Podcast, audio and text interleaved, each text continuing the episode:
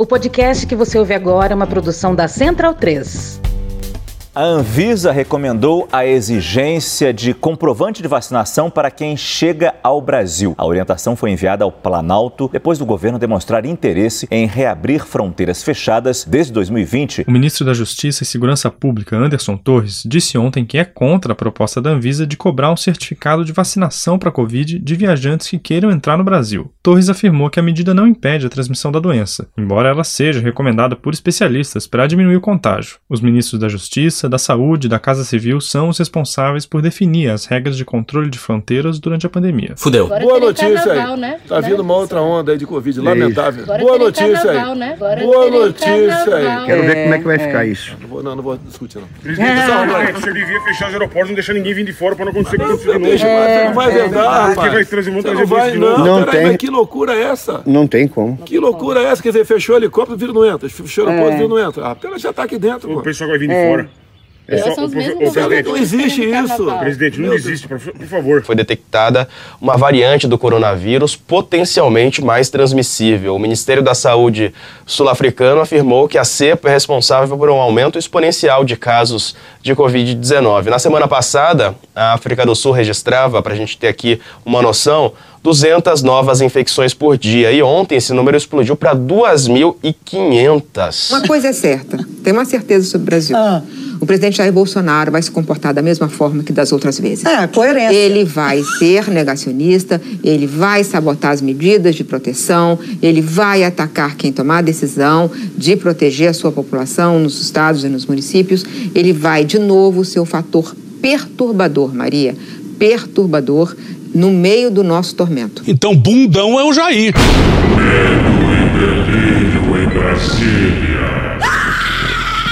É uma canalice que vocês fazem. Olá, bem-vindos ao Medo e Delírio em Brasília com as últimas notícias dessa bad trip escrota em que a gente se meteu. Bom dia, boa tarde, boa noite.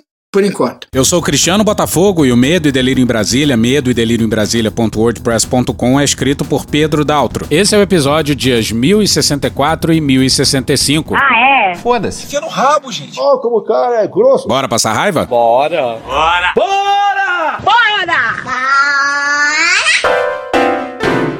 PEC da Bengala.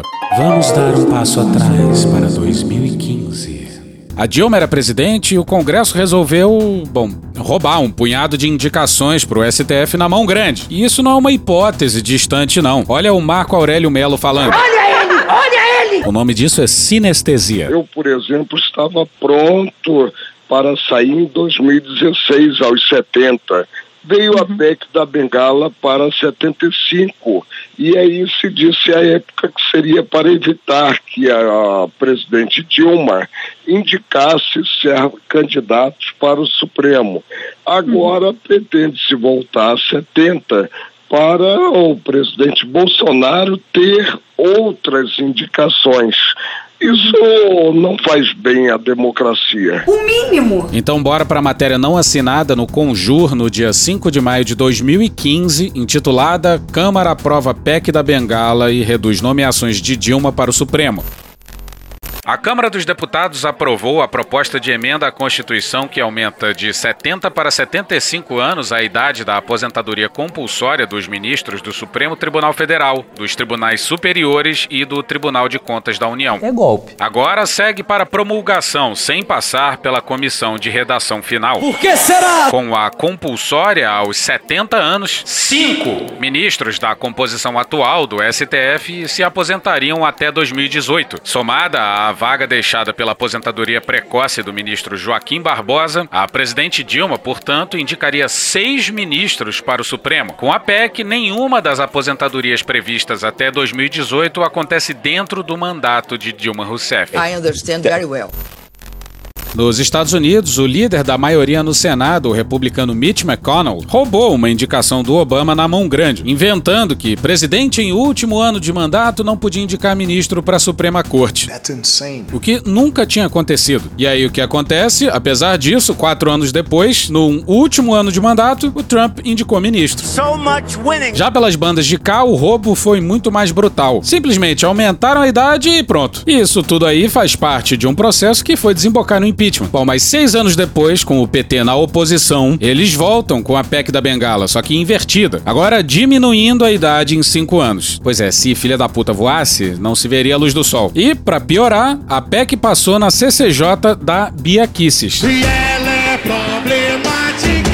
Bora para a matéria não assinada no Conjur no dia 23, intitulada CCJ da Câmara aprova redução da idade de aposentadoria de ministros do STF. Caso aprovada e promulgada antes de 2023, a nova PEC autorizaria o presidente Jair Bolsonaro a fazer mais duas indicações de ministros para o Supremo. Isso porque Ricardo Lewandowski e Rosa Weber, ambos de 73 anos de idade, teriam de se aposentar imediatamente. Sim, Rosa. Menina Rosa. A ministra que travou o orçamento secreto e deu um nó tático em Brasília. É como se alguém tivesse imaginado a forma mais brutal de destruir o que resta do Brasil. O Brasil não é um, terreno aberto onde nós pretendemos construir coisas para o nosso povo. Nós temos de desconstruir muita coisa, desfazer muita coisa, para depois não começarmos a fazer. Imagina mais duas indicações pro Bolsonaro, fora o ministro Castro Nunes e o ministro terrivelmente evangélico, cuja sabatina foi marcada para a semana que vem. E adivinha em que dia? Bora pro Daniel Vetterman e a Raíssa Mota no Estadão no dia 24. Numa sinalização ao segmento, a expectativa é de que a sabatina ocorra na terça-feira, dia 30, dia do evangélico. O que espanta não é nem essa guinada rumo a uma teocracia. Essa historinha de Estado laico não! É Estado cristão! Mas, porra, precisa ser tão indiscreto assim? Se tinha uma data na qual a sabatina não pegaria bem, seria essa. Bom, mas nessa quadra da história parece ser a única data possível. Puta que pariu! E teve muita gente dizendo que a PEC da Bia Kicis não afetaria o nem a Rosa. ambos com mais de 70 anos já. Mas o papo na CCJ é que esse tipo de situação seria definido posteriormente, o que, porra, é muito suspeito, né? Pra caralho! E suspeito dado que a autoria do projeto é da deputada federal Bia Kisses, do PSL do Distrito Federal, atual presidente da CCJ e aliada de Bolsonaro. A mesma Bia Kisses que, explicitamente casuísta, em 2019 elogiava tanto o aumento da idade limite para Dilma quanto a redução para Bolsonaro. A PEC da Bengala, o que que ela fez? Ela aumentou de 70 para 75 anos a idade da aposentadoria compulsória. Foi na época da Dilma para impedir que ela nomeasse mais duas pessoas, porque o Supremo já estava tomado pelo PT. Então foi, na época, uma medida importantíssima. Só que agora a gente precisa mexer no Supremo. Porra. Ela disse que existe um compromisso para alterar a proposta na comissão especial e definir que os atuais ministros não sejam atingidos pelas mudanças. Mas o texto original prevê que as alterações já valem a partir da publicação da emenda à Constituição. O golpe tá. Ela tá mandando um. Primeiro a gente aprova a redução da idade, depois a gente resolve esse detalhe aí dos dois ministros. Não tem como não dar errado. E em 2015, falsamente, ainda se podia argumentar que a expectativa de vida no Brasil aumentou e aos 70 anos, os ministros ainda estão no auge do seu funcionamento intelectual e toda essa experiência acumulada não deve ser desperdiçada. E é até verdade, mas não foi por isso que foi feita, né? Mas pelo menos na época tinha mais ou menos como meter essa. Agora vão dizer o quê? Como é que vão minimamente se esquivar das acusações de casuísmo? É um casuísmo violento. E o mais louco é que, se a PEC não aposentar os dois ministros ainda esse ano, as indicações ficariam para o próximo presidente. O Lula tá elegível para 22. E quem diria a bolsonarista ortodoxa Bia Kicis estaria colaborando para Lula indicar não dois ministros do Supremo, mas cinco. Caralho! Chupa que a cana é doce, meu filho. Mas vamos ao pessoal que autografou o BO. Guilherme Mendes no Congresso em Foco no dia 24. O PSL, partido com que Jair Bolsonaro se elegeu em 2018, se uniu ao PP, partido do presidente da Câmara, Arthur Lira, do PP de Alagoas. Os dois partidos foram os únicos com a bancada completamente a favor da proposta. O PSL, maior bancada na casa, cedeu sete votos favoráveis ao texto, enquanto o PP contribuiu com quatro votos.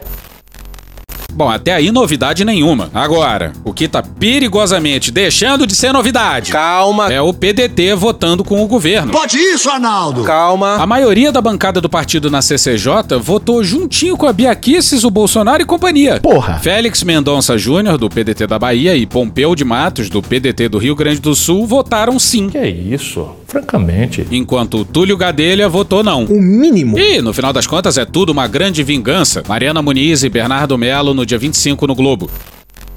A aprovação pela CCJ da Câmara da proposta que antecipa a aposentadoria de ministros do STF gerou reações no próprio Judiciário e no Legislativo. A chamada PEC da Vingança passou pelo colegiado com apoio maciço de bolsonaristas e de partidos do Centrão. Ainda assim, o presidente da Câmara, Arthur Lira, aliado do Planalto e um dos líderes do Centrão, já adiantou que não há viabilidade de o projeto prosperar na casa.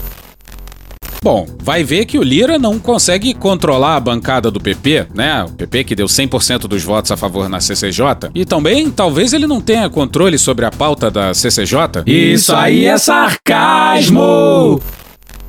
Como foi elaborada por uma das principais aliadas do presidente Jair Bolsonaro no Congresso e saiu da comissão graças ao esforço de parte significativa da base aliada do governo, a medida foi recebida no tribunal como uma retaliação à decisão tomada pelo Supremo no início do mês de suspender o pagamento das emendas do orçamento secreto, um instrumento pelo qual os parlamentares destinam recursos da União para seus estados sem que precisem expor suas digitais. Tá errado. Reservadamente, porém, os integrantes da corte acreditam que o projeto vai estacionar na comissão especial a ser instalada na Câmara para debater o mérito e nem chegará ao plenário. Deus te ouça, hein?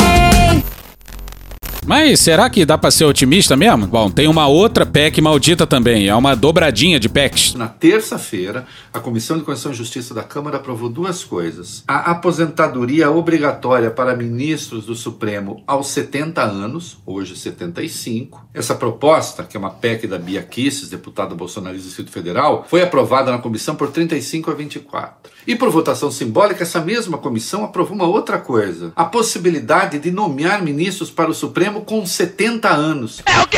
Hoje, a idade máxima é 65. Pode Faz algum sentido pra você isso? Pois bem. Sim, eles querem diminuir a idade máxima até a qual um ministro pode ficar na corte, ao mesmo tempo em que aumentam a idade mínima para indicação. Deu pra entender? Ou seja, se as duas propostas passam, seria possível indicar um ministro que não tem como assumir porque já ultrapassou a idade máxima. Ai, que loucura! E vamos a palavras do Lira. Abre aspas, quando a PEC da Bengala foi aprovada de 70 para 75, a idade limite era 65, quando ela devia ter sido corrigida para 70. Fecha aspas, afirmou. Seu Rolando Lero! Segundo Lira, houve um acordo de procedimento na CCJ para pautar com a PEC de Cacá Leão a proposta que muda a aposentadoria compulsória dos ministros de autoria da deputada Bia Kicis, do PSL do Distrito Federal. Casuísmo em cima de casuísmo. Abre aspas, para a PEC do deputado Cacá já foi criada a comissão. A outra não tem acordo na casa para prosseguir. Fecha aspas. E não precisa ser inteligente. Para descobrir onde isso vai dar. Bora para André Sadi no dia 25 no G1. Com isso, Bolsonaro, por exemplo, poderia contar com um plano B caso o nome de André Mendonça não passe no Senado. O do ministro Humberto Martins, do STJ, nome que também agrada à Câmara e tem apoio do presidente da Casa, Arthur Lira. Além disso, se for reeleito em 2022, Bolsonaro terá a prerrogativa de mais indicações ao STF. E, com a PEC, poderia ter a opção de indicar João Otávio Noronha, ministro do STJ, que é relator do caso das rachadinhas envolvendo o senador Flávio Bolsonaro. Olha que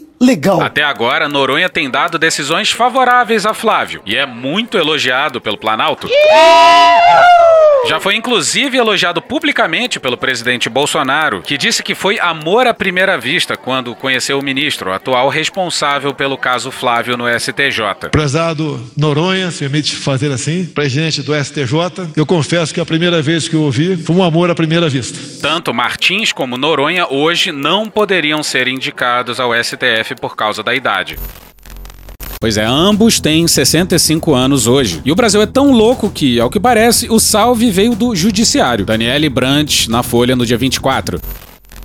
O que o governo e a cúpula da Câmara querem com a PEC de Cacá Leão é abrir o caminho para essas indicações. Isso se a proposta passar. O objetivo do Planalto e de aliados no Congresso é indicar ao máximo nomes alinhados aos políticos na corte, que é alvo de críticas do governo e bolsonaristas por decisões que os contrariam. O blog apurou que a ideia da proposta surgiu, na verdade, de integrantes do Judiciário. Ministros do STJ procuraram parlamentares e a Câmara decidiu tocar a PEC, batizada nos bastidores do Congresso de PEC Noronha. Hashtag Surubão de Noronha. Deputados ouvidos pelo blog reservadamente admitem que a ideia é beneficiar principalmente Humberto Martins e também Noronha. Pretendo beneficiar Humberto Martins e o Noronha. Sim, pretendo. Ficou uma merda. O Noronha acabou de anular várias provas do Flávio e agora voltou tudo a estaca zero. É mais uma que Jair Bolsonaro ganha. Aconteceu a mesma coisa com o Lula e foi. Dedo no cu e gritaria. E dentre as muitas diferenças, o Lula passou mais de 500 dias preso, né? Um detalhe. E eis o torre do sonho bolsonarista. Bora pro Vilfredo Miranda no El País no dia 2 de setembro. A Assembleia Legislativa de El Salvador, controlada pelos aliados do presidente Naíb Bukele, aprovou uma controversa reforma da lei de carreira judicial, que aposenta automaticamente um terço dos 690 juízes e dezenas de promotores do país. Caralho! O principal argumento do presidente do parlamento, Ernesto Castro, foi, abre aspas, não ter mais juízes corruptos e ter uma justiça adaptada aos grupos no poder, fecha aspas. Com certeza. A decisão afeta juízes que têm mais de 60 anos de idade ou que já tenham cumprido 30 anos de serviço. Em maio, o legislativo salvadorenho já havia destituído os juízes da Câmara Constitucional da Corte Suprema de Justiça que divergem de Bukele, assim como o antigo procurador-geral do país. Entre os que perderam os cargos com a reforma na carreira está Jorge Guzmán, o juiz à frente do caso El Mozote, um massacre em que ao menos mil civis foram assassinados em 1980, durante a Guerra Civil do país centro-americano. Em novembro de 2020, Guzmán pediu à Procuradoria-Geral para determinar se Bukele cometeu algum crime após bloquear inspeções judiciais em várias unidades militares, cometendo suposta violação do dever, desobediência, ocultação de documentos e dissimulação. O caso de Guzmán resume o objetivo dos partidários de Bukele. Abre aspas, para aqueles que o regime ou qualquer um de seus funcionários consideram inimigos, não há como escapar, fecha aspas, afirmou o portal jornalístico independente El Faro em um editorial. Abre aspas, qualquer pessoa está agora sujeita à perseguição judicial, sem direito ao devido processo, sem qualquer defesa possível. Não há mais independência judicial, não há mais garantias constitucionais, não há mais recursos judiciais. Não existe um Estado de direito. Para os amigos do regime, por outro lado, não há mais medo de que seus crimes sejam punidos. Fecha aspas, afirma o texto. Lira e Pacheco. O tópico anterior é a resposta do parlamento à decisão da Rosa. Menina Rosa. Proibindo o orçamento secreto. Ô, Demore, explica aí o que é o orçamento secreto e o quão absurdo é. Pra quê? Pra gente explicar o que é isso? Não, gente. Pô, cara, nunca te pedi nada. Isso é ameaça. Não, pô, cara, que exagero, nada a ver, pô. Mas faz aí, por favor, cara. Não. Caraca, que vacilo. Quebraram a cara. Porra, que vacilo. Porra, tu tá de sacanagem né, que tu não vai fazer, né? Sim! Porra, cara, que susto. Caralho, achei que você tava puto. Pra não deixar passar em branco, tá? Tá, não, seja pelo motivo que for, cara. Vai lá, manda bala. Então, o que, que é o orçamento secreto? Resumidamente, ele é Bem que eu pedi uma pastilha. uma grana que tá na mão do executivo, tá na mão dos ministérios, não tá na mão da Câmara, né? Então não são emendas parlamentares normais. E elas são negociadas informalmente entre a presidência da Câmara, ou seja, o Arthur Lira, e deputados que apoiam o governo, né? O deputado vai lá e aí tem, um- conforme explicou o delegado Valdir, tem uma votação, tem um preço, os votos têm um preço, é o que disse o delegado Valdir, e você vai lá e negocia o seu apoio ao governo e o, a, a máquina que gira em torno do presidente da Câmara, do Arthur Lira, ela faz com que esse dinheiro que está lá nos ministérios, no executivo, seja liberado por uma demanda do legislativo. Isso não é comum, por isso isso é, um- é uma grande questão, é o orçamento secreto, é o bolsolão, isso é uma questão, né? Porque aí a- a- o argumento empacotado do governismo e do bolsonarismo rasteiro de redes sociais é assim, como é orçamento secreto secreto se está publicado no Diário Oficial. Não, não é assim que funciona. O que é publicado no Diário Oficial depois é a liberação do dinheiro para fazer algum tipo de obra, compra e tal. Não é isso o orçamento secreto. O que é publicado no Diário Oficial é onde o governo, o executivo, gasta o seu dinheiro. Isso sempre foi publicado no Diário Oficial. O orçamento secreto é a negociação para fazer com que esse dinheiro chegue até a aplicação. Esse dinheiro, na prática, é um dinheiro do governo, do Bolsonaro, do Jair, do executivo, não da Câmara ou do Senado. Só que quem está gerenciando esse dinheiro é a Câmara e o Senado. E isso faz com que o governo Bolsonaro fique pé. Então a gente, a gente se pergunta, por que, que não tem impeachment? Por que, que não sai impeachment? Aí muita gente responde, porque não tem voto para ter impeachment na Câmara e no Senado, né? E não tem voto por quê? Aí tá uma parte muito importante da explicação, porque esse apoio está sendo comprado, né? E esse apoio está custando quase 20 bilhões de reais empenhados que se tem até hoje. Imagina-se que vai se gastar metade disso esse ano, tá? 10 bilhões, tá bom para vocês? Tá ótimo, né? Qual é a questão nisso tudo? A independência dos poderes, obviamente, foi pro espaço, né? Qual é a independência dos poderes se o presidente da Câmara e o presidente da República estão jogando juntos e manipulando um orçamento bilionário em troca de apoio ao governo? Isso já foi escândalo em governos passados. Incorre em crime de responsabilidade o presidente da República que interfira no trabalho do Legislativo? A partir do momento que um presidente da República compra parlamentares para votar de acordo com o seu interesse, esse presidente está interferindo no livre exercício do poder legislativo. Ele está infringindo o artigo 85, inciso 2 da Constituição. Gerou uma ação estrepitosa no STF e levou gente pra cadeia, né? Por que, que agora tá sendo diferente? Vamos pensar um pouquinho sobre isso, né? Não precisa ser mágico para descobrir isso aí. E não basta dar o troco, é preciso descumprir decisão da Suprema Corte do país. Decisão judicial não se discute, se cumpre. Obrigado, Feliciano. Mas bora pro Breno Pires, Daniel Vetterman e Wesley Galzo no dia 25 no Estadão. O Congresso Nacional redigiu um ato conjunto no qual afirma que não fará a divulgação dos nomes dos deputados e senadores que direcionaram verbas do orçamento secreto até agora e só abrirá informações sobre solicitações feitas daqui para frente. Mas que filho da puta, olha aí, veja você.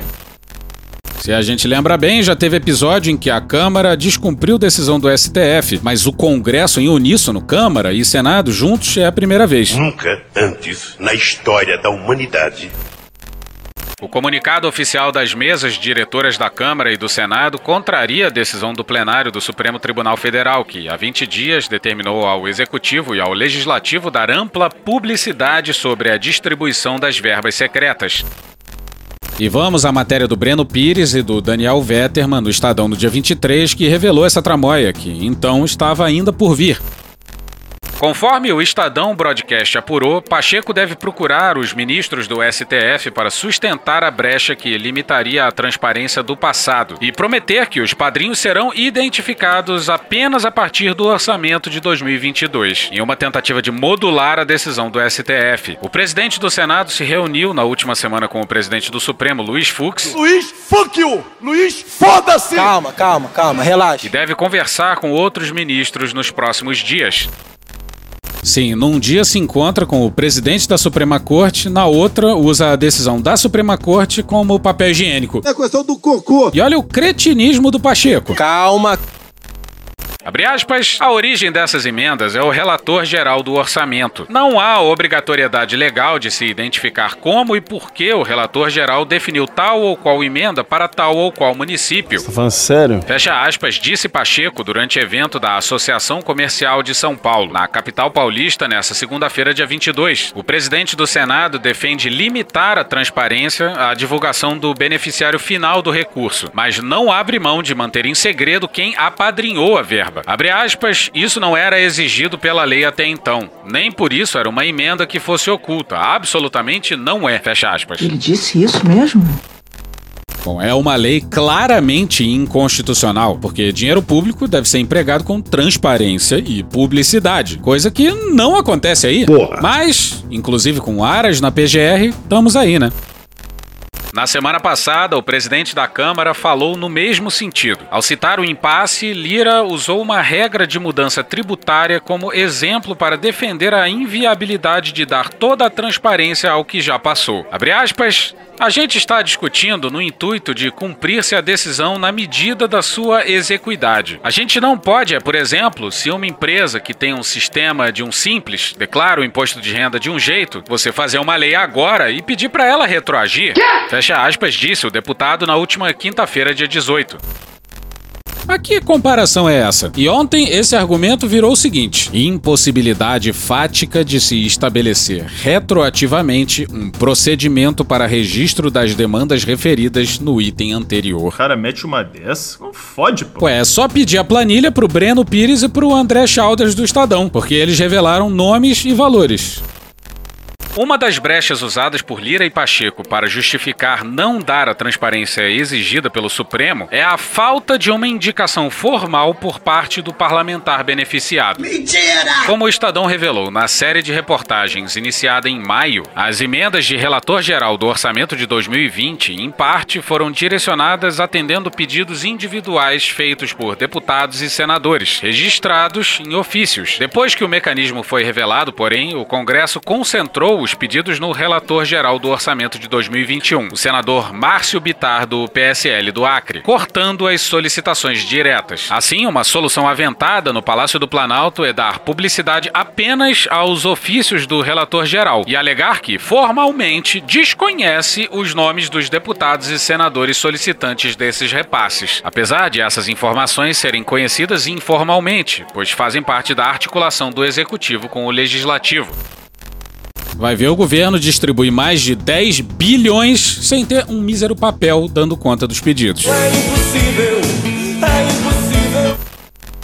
O Congresso, por sua vez, também alega não ter as informações centralizadas. O Supremo não intimou diretamente o relator geral a apresentar os nomes dos parlamentares, que, nesse jogo de empurra, poderão continuar em segredo. Tanto Pacheco quanto Lira defendem a retomada da execução das emendas de relator suspensas pelo STF. O Estadão tem a planilha e o Intercept trouxe o nome dos funcionários da Câmara que organizaram a distribuição do dinheiro. Quem é que não gosta de dinheiro? A lógica presidencial. Comecemos com Bolsonaro na quinta no cercadinho. Temos mais um problema pela frente, né? As consequências. As consequências do fique em casa, economia vem depois, vai vir mais coisa ruim por aí, tá? E pode me culpar à vontade, não tem problema não. ok? Prefeito fecha, governador fecha, eu sou o responsável. A gente sabe que a culpa não é sua. Nós sabemos que a culpa não é tua, presidente. Nós sabemos. Presidente, Parabéns. Muito bom, muito bom. E hoje, Bolsonaro revelou do que se trata. Agora, E agora boa terem notícia carnaval, aí. né? Tá Né? vindo uma outra onda aí de Covid, lamentável. Pois é, ele falou em boa notícia. Aí se tocou que tinha falado merda e emendou com lamentável. E olha, pelos gráficos, a transmissão da cepa recém-descoberta na África, que já foi batizada de Omicron, se espalhou pela África do Sul. Alguns outros países já apareceu em Israel e na Bélgica, é muito alta. E pior do que a Delta. Mas ainda tem muita incerteza sobre ela. Ainda é preciso saber sua letalidade, se há escape vacinal e como as coisas vão acontecer por aqui. O Brasil tá com uma taxa de vacinação alta, porém desigual. E se no caso da Delta já era alta, se as informações se confirmarem para essa nova variante, o percentual de gente totalmente vacinada para a geração da tal imunidade de rebanho vai precisar ser mais alta ainda. Ou seja, Anvisa, libera pra criança logo isso. E qual a chance do Bolsonaro tomar alguma providência em relação a isso? A Anvisa divulgou uma nota hoje recomendando medidas de restrição para voos e viajantes procedentes da África do Sul e outros cinco países. Compete à Anvisa emitir manifestação técnica quanto às decisões interministeriais sobre eventuais restrições para ingresso no território brasileiro. Mas a efetivação das medidas depende de decisão conjunta da Casa Civil, Ministério da Saúde, Ministério da Infraestrutura e Ministério da Justiça e Segurança Pública. A recomendação com as medidas restritivas, que são de caráter temporário, já foram enviadas para a Casa Civil. Eu, infelizmente, coloco meu dinheiro em eles não fazendo nada. Quero ver como é que vai ficar isso. Não vou, não, não vou discutir, não. Presidente, o senhor devia fechar os aeroportos, não deixar ninguém vir de fora para não acontecer o que aconteceu de novo. Você não vai Porque rapaz. vai trazer, vão Você trazer não vai, não. Peraí, mas que loucura é essa? Pois é, para Bolsonaro restringir a chegada de turistas de lugares com a nova variante é uma loucura. A Alemanha restringiu voos, Espanha, Reino Unido e tudo indica que o Biden vai restringir também. Ainda não se sabe muito sobre a nova cepa, mas definitivamente loucura não é. E o governo não quer nem que passageiros terrestres e aéreos precisem demonstrar estarem vacinados para entrar. Nem isso, nem PCR negativo, muito menos período de quarentena. Que loucura é essa? Não tem como. Que loucura é essa? Quer dizer, fechou o helicóptero, vírus não entra. Fechou o É. aeroporto, o vírus não entra. Ah, ela já tá aqui dentro, O pô. pessoal vai vir de É. fora. É É. só, o, o, o presidente, Não existe isso. Presidente, não Meu por, por favor. E o produtor de, e, o produtor Você fecha aeroporto, tá bom. Do Paraguai, do Paraguai não vem voo pra cá mais. É isso, por exemplo? É isso? Da Europa. Ah, por que Europa? Paraguai não tem vírus? Não é lá que tá, que tá pior a, a pandemia agora? Você tá vendo, você tá vendo muito Globo aí. não, não vejo. Tá, De, pessoal, detesto isso aí. Pessoal, você tem que aprender a conviver com o vírus, É. infelizmente. É verdade. É verdade, Presidente, é existe, presidente. O vírus não vai acabar agora, ele vai virar ficar tipo uma gripe. Pessoal, até mais. Um abraço, é. Ah, Acabou a entrevista? Acabou a entrevista. Esse cara aí que questionou o Bolsonaro nunca mais volta pro cercadinho. Então, o que Bolsonaro tá dizendo é que ele quer que a vida siga normal, né? Mas olha o que essa mente brilhante e, acima de tudo, coerente também disse na mesma quinta-feira. Olha, por mim não teria carnaval. Só que tem um detalhe: quem decide não sou eu. Segundo o Supremo Tribunal Meu Deus, a gente vai cansando, sabe? Federal, é, em fevereiro do ano passado, eu declarei emergência. Caralho! E os governadores e prefeitos, né, ignoraram, fizeram o carnaval no Brasil. As consequências vieram. Vai a merda. Chegamos a 600 mil óbitos. Vai tomar no cu com todo o respeito. E alguns tentaram imputar a mim essa responsabilidade. Não tenho culpa disso. Ele emenda uma mentira na outra. Todo o trabalho de combate à pandemia coube aos prefeitos e aos governadores. Mentira! Mentira! Mentira! Mentira! É mentira. É mais uma mentira. Que Deus tenha misericórdia dessa nação. E hoje ficamos por aqui. Veja mais, muito mais em medo o blog escrito por Pedro Daltro. Esse episódio usou áudios de CNN Brasil, podcast Boletim Folha, UOL, Desmascarando, Globo News, Programa do Datena, Carla Bora, Choque de Cultura, Wade Petrópolis, Hermes e Renato, Chaves, CBN em Foco, Dom e Juan, CNN, Jut Jut, Parangolé, Jorge Benjor, TV Justiça, Leandro Rassum, ESPN, Desmentindo Bolsonaro, MC Mateuzinho e Menor Nico, Marcelo Freixo, Rádio Band News FM, Diogo Defante, Rede Globo, Átila Yamarino, Nayara Azevedo, Narcisa Tamborindeg, podcast Conversa de Política, TV Brasil, Notícias da TV, Tropa de Elite, Falha de Cobertura, Intercept Brasil, NBR, TV Alerge, Clipes do Balde, BRTT, Regina Roca, Biquíni Cavadão, Programa Silvio Santos, Band Jornalismo, TV Senado, TV Câmara, Conversas Cruzadas, Pode Pá, Chico Botelho, Podcast Panorama CBN, Léo Stronda e The Office. Thank you! Contribua com a nossa campanha de financiamento coletivo. É só procurar por Medo e Delírio em Brasília no PicPay ou ir no apoia.se barra Medo e Delírio. Porra, doação ao caralho, porra. Não tem nem dinheiro pra me comprar um jogo de videogame, morou, cara? Pingando um capilé lá, vocês ajudam a gente a manter essa bagunça aqui. Assine o nosso feed no seu agregador de podcast favorito e escreve pra gente no Twitter. A gente joga coisa também no Instagram e no YouTube. E o nosso Faz Tudo Bernardo coloca também muita coisa no Cortes Medo e Delírio no Telegram. E agora a gente também tem uma loja, loja.medo delírio em Brasília.com.br. Eu sou Cristiano Botafogo, um grande abraço e até a próxima. Bora passar a raiva junto? Bora! Permite uma parte? Não lhe dou a parte. Não lhe dou a parte. Rapaz, a gente tem que ouvir mais do que falar também. Eu falo demais isso na esquerda, porque a esquerda, às vezes, fala muito e escuta pouco. A periferia, né? Tem muito para ensinar pra gente. A juventude que está excluída tem muito para ensinar pra gente. O cara que votou no Bolsonaro, ele tem muito para ensinar pra gente. Porque ele tá com uma cólera, ele tá com uma indignação, ele tá com uma raiva, que é uma raiva que a gente não tá entendendo. E tem a ver com a gente isso. Ele não se sentiu mais representado. Ele não tá vendo sentido nas coisas. Para pra ouvir o que esse cara tá dizendo, porra. É, caralho. Para pra ouvir o que o cara tá dizendo, cara. Tem alguma razão ali. Entendeu? Ele não votou em Bolsonaro porque acha o Bolsonaro inteligente. Não dá. Porra. Porra. Porra. Porra. Putinha do poço. Problemas? Pornô. Pornô. Paralelepípedo de craque? Paralelepípedo de craque? Paralelepípedo de craque. Presidente, por que sua esposa Michele recebeu 89 mil de Fabrício Queiroz? Parte terminal do aparelho digestivo. Pum. Que bom do bom. Agora, o governo tá indo bem. Eu não errei nenhuma. Eu não errei nenhuma. Zero. Porra. Será que eu tô errando falar isso daí? Não tem como não dar errado. Vai dar errado. Tem tudo para não dar certo. O cu dilatado.